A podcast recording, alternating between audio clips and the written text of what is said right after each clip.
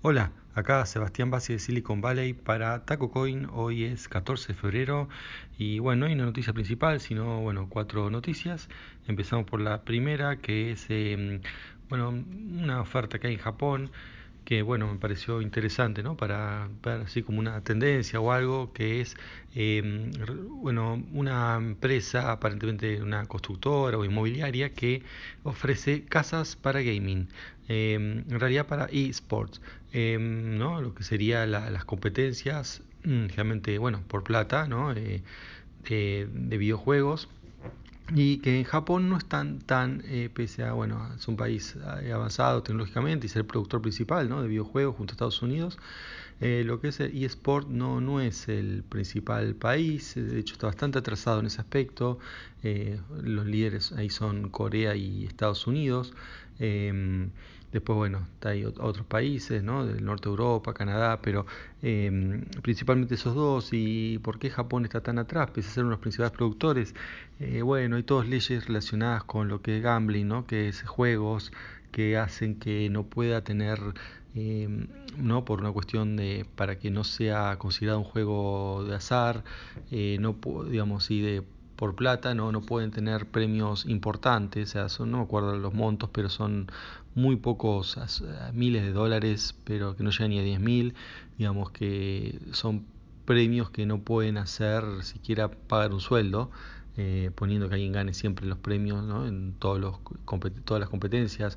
O sea, no, no están dadas las condiciones para crear todo el ecosistema, pero bueno, eh, igual hay, obviamente, siempre hay en todos lados, este, en Japón también, eh, y lo que son las casas de los gamers ocurren cuando hay, generalmente cuando hay equipos donde, bueno, igual que otro deporte, los se, se concentran, ¿no? La gente del mismo equipo y bueno, durante, la, durante lo que es el periodo de temporada, eh, bueno, viven juntos, practican y bueno, como están mucho tiempo, a veces pasa que tienen como un lugar de entrenamiento y la casa separado y viajan para evitar eso directamente se entrenan en la casa, una casa un poquito grande, ¿no? Este, pero bueno, acá grande, digamos, para los estándares de Japón, no, no, es más grande que una casa convencional.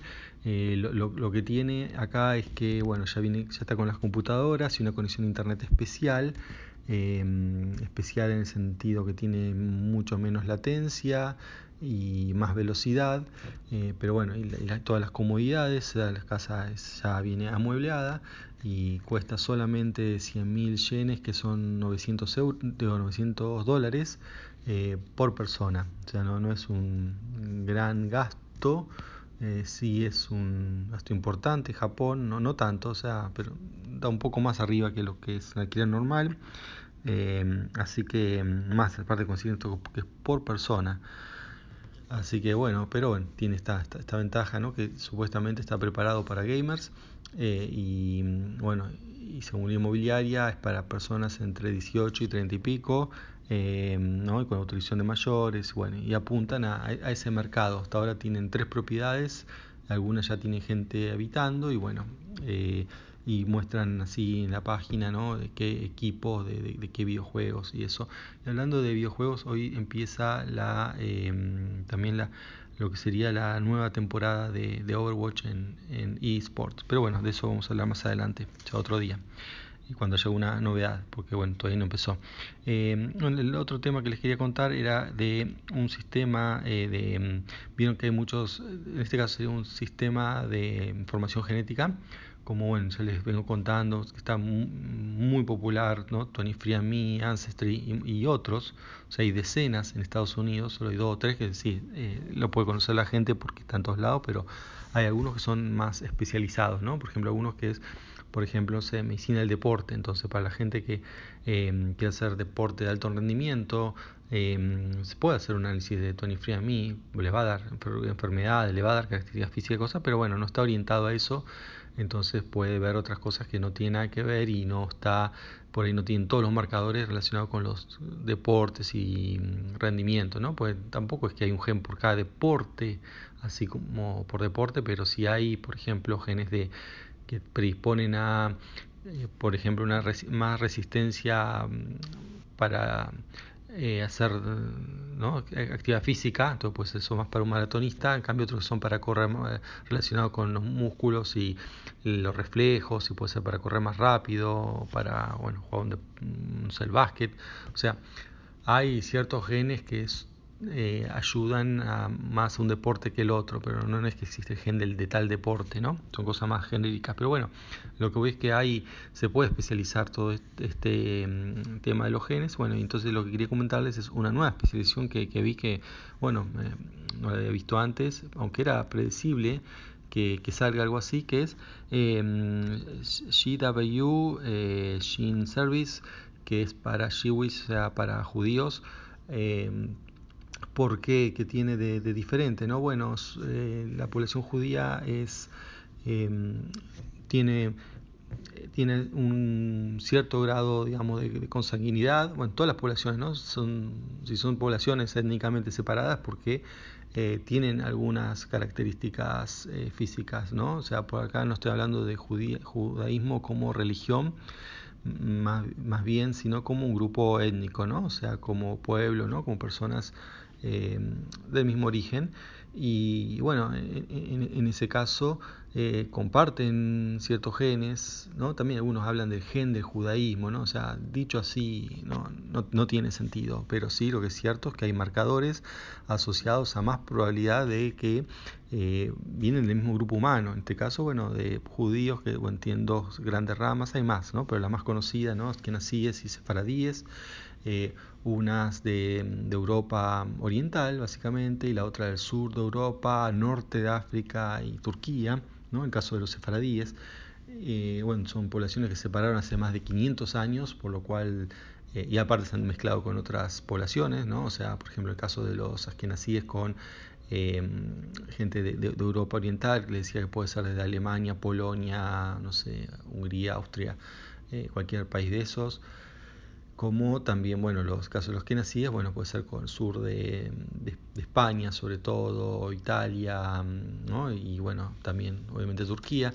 Entonces, tienen diferencias genéticas que las cuales también se salen en los test comunes como Tony pero acá lo que buscan son las enfermedades porque también tienen enfermedades que tienen más frecuencias. Eh, digamos, más frecuencia de aparecer eh, que en la población general. Esto es sabido. Yo estudié mm, bueno, biotecnología, en realidad antes como estudiaba ya biología, hace muchos años, ya los libros de biología, como por ejemplo el Curtis, ¿no? es un libro tradicional que ya está desde la década del 80, ya se hablaba de, eh, por ejemplo, la enfermedad de Tay-Sachs, que tiene más predisposición de detenerla a los judíos asquenazíes.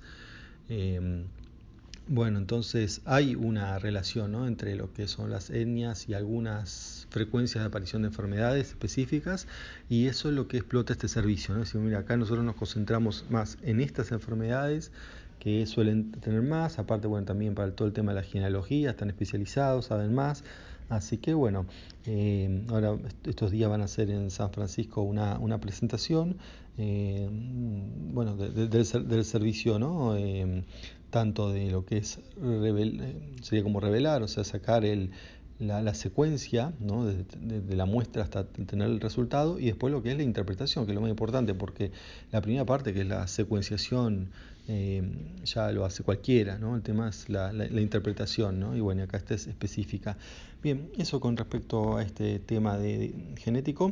Ahora un tema más de criptomonedas. Eh, bueno, vamos a hablar de eh, JP Morgan cuando hablamos de criptomonedas, eh, ¿no? con, Ariel, una de las cosas, siempre hablé de JP Morgan, siempre que se, mencionó en general fue mal, o sea, fue mal en el sentido de, fue como algo negativo ¿no? para las criptomonedas porque, bueno, un CEO o un ejecutivo ¿no? de, de, de JP Morgan dijo directamente Bitcoin es un fraude y otros eh, adjetivos así que no, no le hicieron bien.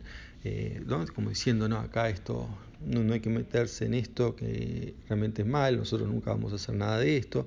Y bueno, resulta que ahora eh, JP Morgan eh, anuncia la JP Coin, que, ¿qué es esto? Bueno, es una moneda de, de ellos, un token que está dentro del grupo de las stablecoin. Pero antes de hablar de la moneda sí, bueno, cómo es esto que se habían quejado y ahora lo están usando. Bueno, Ya lo hemos visto con Microsoft, ¿no? Microsoft diciendo que el software libre es el cáncer y ahora, además de tener mucho software libre, Microsoft eh, tiene, mm, eh, bueno, el repositorio que hostea eh, la mayor cantidad de software libre del mundo, que es GitHub, ¿no?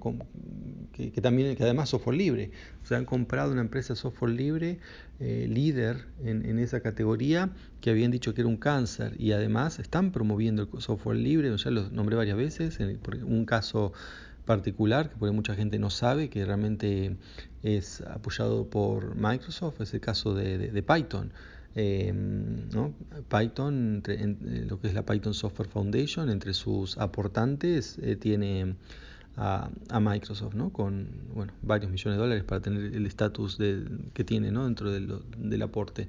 O sea, Así como Microsoft se ha dado cuenta que software libre eh, no es lo que decían, bueno, parece que ha pasado con JP Morgan, por ahí no, eh, bueno, al elegir esta stablecoin no está también adoptando todas las ventajas que puede ofrecer una, eh, una criptomoneda, porque las criptomonedas, entre las cosas que tienen es no estar centralizadas, ni, ni tampoco el precio. Una stablecoin necesariamente está centralizada porque alguien digamos, de alguna manera respalda el precio. O sea, eh, o se dice normalmente ahí en la banca, ¿no? Porque si dice que un eh, JP Coin vale un dólar, eh, vale un dólar siempre y cuando alguien pague un dólar y por, eso, y bueno, en este caso es el banco, ¿no? JP Morgan quien, quien está atrás, entonces por eso no es centralizada, pero bueno, sigue siendo una criptomoneda porque eh, bueno, está respaldada ¿no? en, la, misma criptografía que el resto y tiene las características de transacciones instantáneas. Resulta que aparentemente, por lo que entendí, cada uno cuando uno deposita plata ahí puede elegir tenerla en dólares y bueno y manejarla como siempre o eh, tenerla en estas coins y bueno y usarlas eh, con de otra de una manera más instantánea porque es una de las características ¿no? de, de las criptomonedas. Así que bueno, ¿no? para, para tener en cuenta, eh, no, no, quiero hablar tanto de las características de, esto porque son fáciles de buscar y eso, ¿no? A mí lo que me llama la atención es esto, ¿no? Como que habían dicho que bueno, era un fraude y después ellos mismos ahora lo, lo, están eh, proponiendo y, y dándole publicidad al, al ecosistema de, criptomonedas. Bien, y por último, bueno, estaba viendo en New York Times, están quejando que eh, de aplicaciones, quejando contra Google principalmente, porque tienen en su, en su, store, y creo que también contra Apple, ¿no? por su App Store, eh, tienen aplicaciones que pueden usarse para traquear personas que en, los países árabes, especialmente en, los eh, Arabia Saudita, pero supongo que en el resto de los países árabes ¿no? es similar, Em, se usa para traquear, o sea, traquear para seguir donde está en todo momento la esposa. ¿no? Porque bueno, en estos países em, la, esposa em, es una propiedad del hombre, o sea, antes de ser esposa, la hija es propiedad del padre, cuando se casa pasa a ser propiedad del esposo, básicamente. Entonces hay que saber dónde está, porque no, no se la puede, no, no puede estar suelta, siempre tiene que estar acompañada por un hombre. Así que bueno, una manera ¿no? de, traquearlas con una aplicación en el teléfono. Eh, los, dos tienen la, aplicación, en modo quién traquea quién. Y bueno, entonces se está hablando de violación de los derechos humanos y que las empresas grandes, estas empresas americanas, lo están consintiendo. Cuando, bueno, en realidad, esto, a ver, aplicaciones de tracking ya hay, había y va a haber. Y bueno, por ejemplo, WhatsApp es una aplicación de tracking, se puede usar como tal, ¿no? Si uno pone, lo pone en ese modo o sea, de compartir la locación en todo momento. Em, así, así, que bueno, em, esto ya estaba, pero como ahora lo están como promocionando para eso, hay gente que, le molesta, pero a ver, es una la aplicación de tracking de por sí tiene usos eh, totalmente válidos y legales. Además está decir que en estos países son legales, este uso es legal, porque como decía, la mujer es propiedad del hombre. Entonces, eh, en Arabia, entonces está bien que uno pueda eh, querer saber dónde, está, ¿no? no importa lo que quiere la mujer. Así que ahí es legal, pero más allá de eso, y uno dice, sí, está bien, pero ¿por qué si hay que eh, respetar ese tipo de cosas? eh, ¿no? como si las empresas pudieran no, no respetar las leyes de los países donde, están, donde operan ¿no? y donde tienen ganancias. Pero aparte de eso, lo que voy es que es, eh, hay usos legales, por ejemplo, un padre lo puede poner, puede poner a su hijo eh, para saber dónde va, una pareja quiere saber dónde está la otra persona y la otra persona acuerda con que quiere ser traqueada por temas de seguridad, ¿no? Sobre todo en Argentina, sé que mucha gente eh, lo usa, ¿no? Está preocupada por el tema de, la seguridad y bueno, em, cuando toman un taxi o no, o sea, o en todo momento quieren saber dónde está la otra, persona. Entonces hace esto. Está bien. Fíjense, como la misma aplicación se puede usar eh, para em, traquear a una persona con o sin su permiso. Entonces, Em, el tema acá es el uso de la aplicación, no sé si tanto la aplicación en sí, porque como les decía, la aplicación se puede usar bien, todo, legal en cualquier lado, pero por el hecho que se puede usar mal la aplicación, no sé si habría que prohibirla, porque si no habría que ser criterio, tenemos que prohibir WhatsApp porque se puede usar mal. También, bueno, otros programas, un montón de programas se pueden usar para hacer cosas ilegales, pero no por eso se prohíbe el, bueno, el programa o aplicación, no se prohíbe la aplicación. Eh, se prohíbe el, uso, salvo que la aplicación sirva solamente para hacer cosas ilegales, ¿no? Yo, por ejemplo, una aplicación de, no sé, eh, de, póker por plata en un lugar donde no se puede hacer juego, juego sin permiso, o de apuestas deportivas donde está expresamente prohibido. Está bien, eso sí son aplicaciones que podrían darse de baja porque no tienen uso legal pero otras que tienen doble uso me parece ya más difícil y bueno, ya es como, como pedir censura, ¿no? Así que bueno, este, mm, eso es todo por hoy y bueno, mañana les voy a hablar de la, la C64 Mini que bueno, me regalaron para mi cumpleaños y quería hacer un review de eso. Bueno, es todo por hoy, hasta la próxima, chao.